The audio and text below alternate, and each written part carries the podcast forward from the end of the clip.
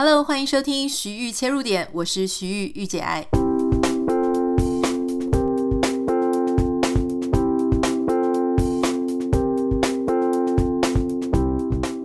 Hello，欢迎收听今天的节目。今天是礼拜二，我们要跟大家分享一些关于新闻啊趋势。最近我在看《经济学人》出的二零二三年全球大趋势。你如果有兴趣，可以看这个英文版的《The Economist》，或是你可以看中文版。中文版由天下杂志获得独家的中文授权哈。那如果你觉得看中文比较快，你也可以看中文，我觉得它翻译翻得不错。那我在看这个全球大趋势的时候呢，其实我还没有看完。可是在这个这一本里面，前面用了非常多的篇幅在讨论关于。乌俄战争啊，它造成了一些全球的一些呃不可避免的大家的一些变动、跟紧张、跟准备。因为你知道，所以从别人的战事呢，你会发现对自己自身有很严重的影响。比方说，我们现在看到可以感同身受的是一些通膨嘛，哈。那当然，对一些欧洲的国家来讲呢，这个远不只是通膨的问题而已。比方说，像乌俄战争。这样子的一个战争呢，它直接揭露出什么？直接揭露出就是欧洲国家有非常多的国家对俄罗斯的天然气是过度依赖的。呃，其实俄罗斯自己也知道，就是因为它是全世界非常重要的呃天然气一些化石燃料的出口国嘛，所以在这个状态下呢，它其实原本也是赌说欧洲各国可能不不会去支持。乌克兰太久，因为他们还是需要俄罗斯的天然气。那现在两方就开始，因为欧洲就禁止啊，他就拒绝从俄罗斯那边呃去进口一些天然气，因为他不要再做资金上的援助了嘛。那当然，这个受影响呢，欧洲每个国家受影响的程度就不太一样。我稍微先跟大家分享一下哈，俄罗斯呢，它在这个天然气的出口上。他最大的客户是谁？他最大的客户呢是德国哈，德国是他的 top one 的客户，在所有天然气，应该说在所有俄罗斯天然气的呃出口上，德国它就啊、占了百分之二十三点七，第二名是土耳其，第三名是白俄罗斯，第四名是丹麦，第五名是法国，所以这些国家呢。当然就非常的头痛，他们必须要在这样子的状况，就是他们禁止跟俄罗斯进口的状况下，又要找到方式去找到替代能源。他们必须要找到其他的国家愿意出口这些天然气给他们。那大家可以了解，就是说，当你开始抵制俄罗斯之后，你这个天然气呢，它的等于是供应的厂商就少了一个嘛。少了一个，它会造成什么？它会造成市呃市场上的价格波动，价格会提高。那所以很多国家他们转而向卡达或是向美国哈去进口一些其他的这个石化燃料的这些呃能源。那这个东西呢？那我们如果从商场上的角度来看，这个一定会造成价格的飙高。那所以你可以想象，就是说一堆的国家，他们原本如果俄罗斯是他们的很重要的呃资源国的话，那他们就会变成一定要去谈判桌上重新谈判一些价钱。那这些其他的国家呢，当然也是一定会把这个价格调高。所以在商场上的角度上来看呢，所有的一切的这能源就越来越高，越来越高。可怜的是谁呢？可怜的就是那一些比较没有 bargain power 的哈，比方说像巴基斯坦这种本来就很穷的国家，他们在这样子的状况下呢，显得更可怜，因为他没有 bargain bargain power，那他就又没有钱，所以他们的能源呢就会变得也是岌岌可危哈。那在这样的状况下，那当然你长时间的花这些钱，大量的金额，不成比例的金额去买这些天然气，或是买这些化石燃料回来，其实这也不是长久之计了哈。所以原本其实老实说，大家就是因为气候变迁啊、温室效应啊等等的，大家就已经在谈说要用再生能源哈，我们要尽量的什么。零排放啊，然后等等等等，有很多的环保对地球的呃一些关怀，就早就已经有这个论述了。只是你知道吗？光是关怀，光是用那种正向宣导，哈，就或是说北极熊啊这种非常遥远的事情，大家可能没有切身之痛。所以说归说，但是进展的速度呢，远不及这一次迫在眉睫。大家都感受到，哇塞，这个冬天很难过，哇塞，我们必须要节约能源，电费飙高，飙到夸张啊，会停电等等的，要轮流限电什么的。所以，这个迫在眉睫的事情发生之后，就促使各个国家开始非常积极，可能是前所未有的积极的在面对这个再生能源的这个议题哈。那当然，为什么要讲再生能源呢？当然，在这个过渡阶段，就是说再生能源它是需要技术的，它是需要啊。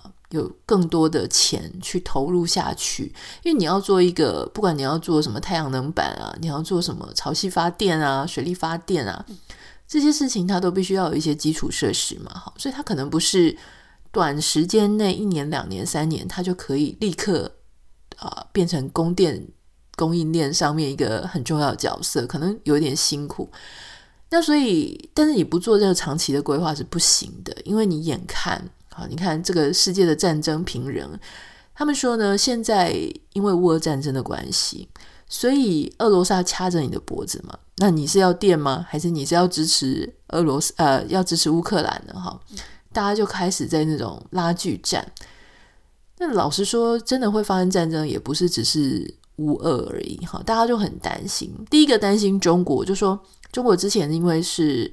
呃，封城嘛，就是它完全是 zero covid 的政策。可是它现在开放了，虽然说你现在发现说他们可能疫情很失控，可是当他们度过了这一波、呃、低谷之后，他们迎接的会是什么？就像世界各国的一个、呃、景况，就是他们接下来经济会复苏，经济会复苏，然后他们的这些工业的产能呃更加提高之后，其实他们要的能源也是更多。所以接下来中国因为前一段时间的关系，所以它的能能源并没有啊、呃，它能源的需求量是比它往年更下滑一些。但当它回来之后，那它就会开始一样啊，它就是跟欧洲各国抢。那虽然他们自己也有产，那它可能它出能出口的量就会没有那么多嘛，因为世界上的资源就是那么多。很多人也说美国，美国有很多的能源可以出口啊，哈，但它必须还是会做管控，它不会全部。都出口给你，因为如果他全部都出口给你，那国内自己这边就会变得很强。那国内自己这边的油价或是各种能源费用提高，他就没有办法控制他国内的舆论批评的声浪嘛，哈。所以这事情摆明了就是很现实，各国都必须要去想自己要怎么样有一个再生能源。再生能源呢，其实它跟化石燃料能源是不太一样的啦，哈。我想先跟大家分享一个事情，就是我们非常切身的太阳能。很简单，我们讲，我们先讲一些定义好了哈。我先跟各位分享一下这个定义。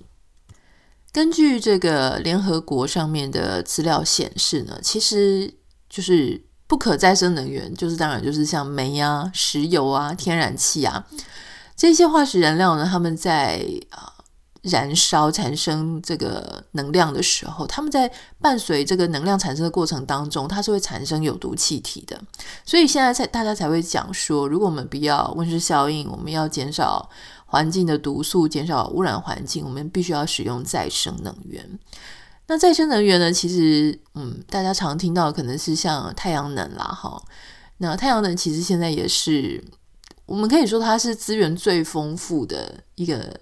能量来源，好，那像这个，比方说，他们就去做统计，太阳的这个截获率啊，它是人类耗能速率的一万倍，所以太阳能够产生的能量呢，是远高于人类去消耗能量的那个速率。当然，不是所有的国家啊，这个太阳能产能都是一样的。你大概可以想象，那种热带国家哈，或者说它雨量比较少的国家，它的太阳。是呃晒得比较均匀，或者日照时间比较长的国家，当然是有比较多的好处嘛。那过去十年，其实在这个太阳能的技术上已经有很大的进步了，就是它的生产的成本降低很多。所以原本在十年以前，你可能觉得太阳能哇天哪，它成本高过于它能够产生出来的能量，那在市场上它就没有办法被推行嘛。可是因为现在就是新的科技技技术，那它的成本降低非常多，所以其实家家户户几乎都可以安装太阳能板。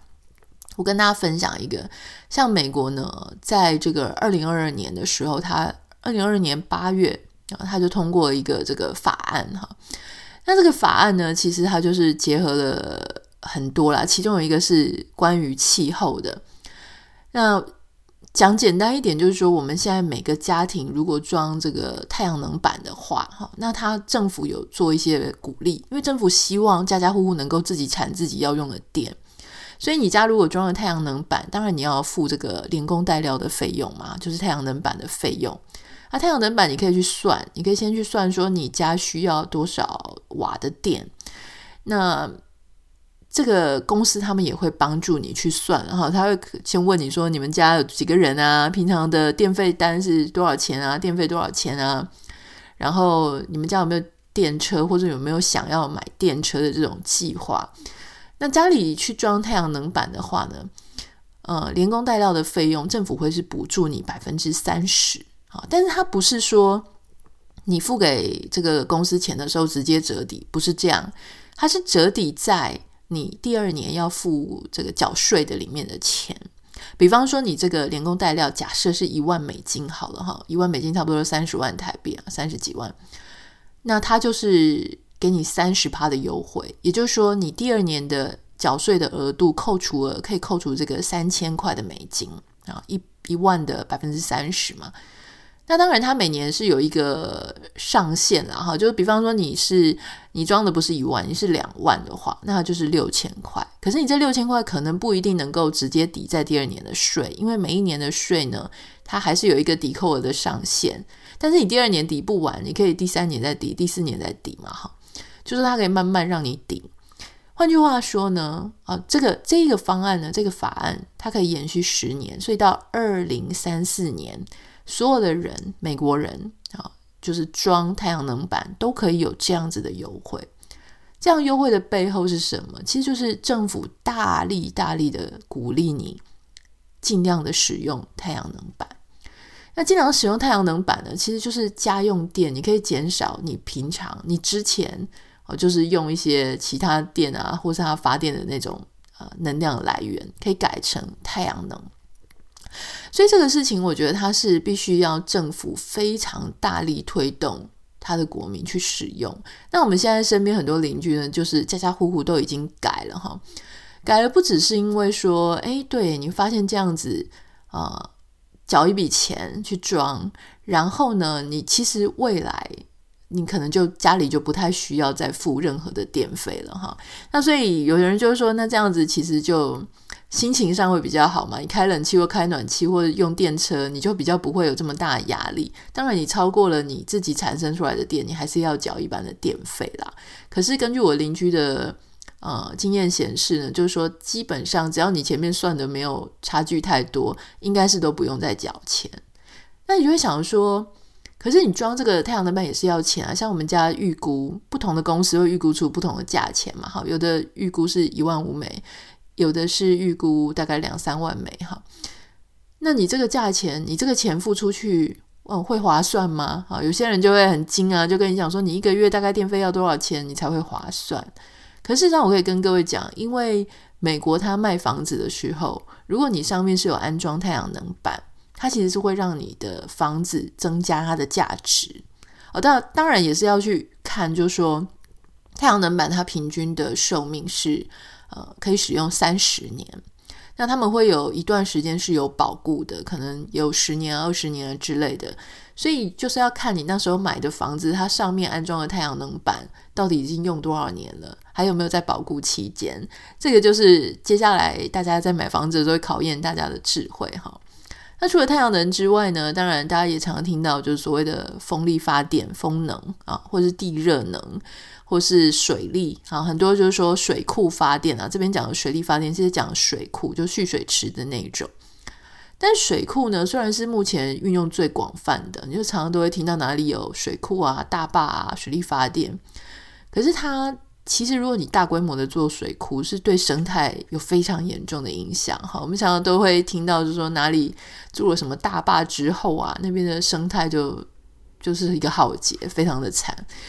那当然还有一些是关于像海洋能，就是利用波浪啊、洋流、水流等等的哈。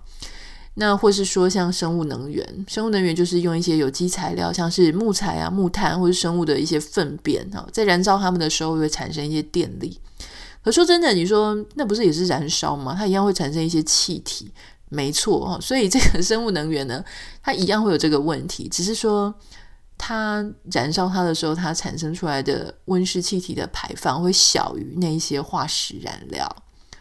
好，我们讲到这里之后呢，你就会想说。那台湾呢？台湾到底是怎么样？现在它到底再生能源做得怎么样？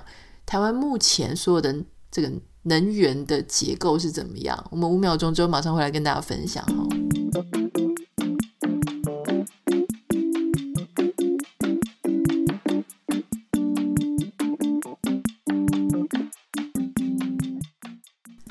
知道跟大家分享这个，大家到底有没有兴趣哈？但是我自己是觉得说。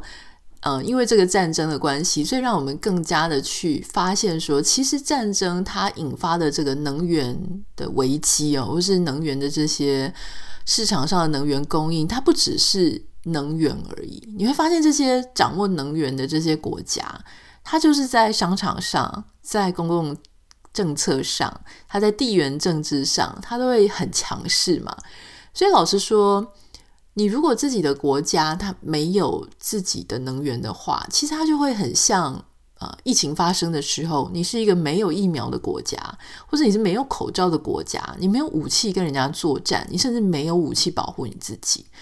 所以这个东西，它就让我开始觉得说，哎，不行哎，对啊，你看我也是跟欧洲国家一样，就是突然清醒过来，就说哦，这个能源真的是很重要哎。以前就会想说，哎，你会笑啊，说什么？用爱发电啊，哈，然后你会想说，哎，这个核能的事情好像离自己很遥远，但事实上不是的。就是如果你这个国家你没有做好能源储蓄的准备，其实你在接下来未来的各个国际上啊、政治上啊、谈判桌上啊、战略上啊，各个你都会是非常弱势哈。那我们来看一看台湾，根据台电的资料了哈。台湾二零二一年的发购电量，它的这个各种能源的占比是多少？哈，燃气啊，天然气四十二点五帕啊，是最高的。燃煤呢，次之是三十五点五帕，核能占了十点八趴，再生能源占了六点三帕。哈，气电共生呢，其他就气电共生燃油啊，那燃油一点六帕嘛，哈，抽取水力一点三帕。大家可以看到，就是燃气跟燃煤占了台湾呢，其实基本上还是有七十八帕左右，啊，是非常非常高的一个数字哦。换句话说呢，整个台湾的将近八成哦，其实都还是在继续使用化石燃料。那百分之十点八的核能呢？你说核能，就是有些人赞成，有些人反对了哈。那核能当然它，我们重讲一次，我想大家也许。了解的会比我更多一点，也不一定啊。核能它是这样子，就是说它的它在这个反应的过程当中，其实它在温室气体呃产生是小于那些燃烧化石燃料，可是呢，它有其他，比方说像核废料或是放射性的气体流出物等等的。这些是有可能会造成癌症，然后呢，它会造成非常大规模的安全上的疑虑，就是大家都很担心，就是说像什么呃爆炸啦，或者是工厂什么外泄、辐射外泄等等，因为这真的是还影响蛮大的哈。所以其实我们一定要很努力的去研究再生能源。那这个。你再去看台电，它有一个有一个表哈，你在网站上都有，就是叫做历年再生能源的容量啦。那我在这个上面看到最新一年哦，大概就是二零二一年，可能就是它的这个啊很有趣哦，就是再生能源它在这一两年、两三年其实是逐步逐年都提高非常多，尤其是最新的这一年哈，提高是极多。那主要的产能呢，是来自太阳能，所以你可以看到说，台湾的现在的再生能源呢，嗯，最大的贡献者大概将近啊六七成其实是太阳能。但是我觉得很有趣的事情，这这边我也想要建议台电，就说它太阳能之外，风力是占了十趴了哈。风力应该是说逐年这几这十几年来都非常的稳定，就都差不多是那样子的占比。